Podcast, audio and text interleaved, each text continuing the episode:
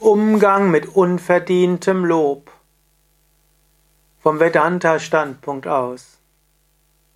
Ist es dir vielleicht schon mal so gegangen, dass jemand dich ganz besonders gelobt hat und du es gar nicht verdienst hattest, weil es vielleicht jemand anders gemacht hat oder deinen Beitrag gar nicht so groß schätzt? Was machst du? Wie gehst du damit um? Lasst uns hören, was Shankara sagt im 508. Vers des Vivekachudamani.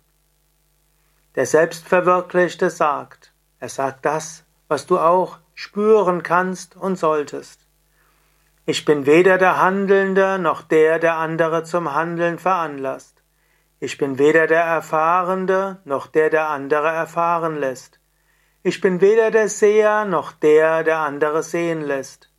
Ich bin das aus sich selbst leuchtende, transzendente Selbst.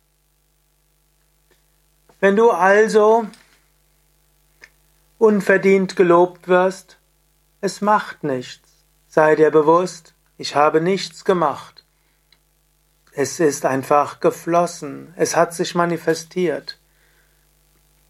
Und selbst wenn das, wofür du gelobt wirst, durch einen anderen Körper geschehen ist, in Wahrheit bist du ja auch das Selbst hinter dem anderen Körper.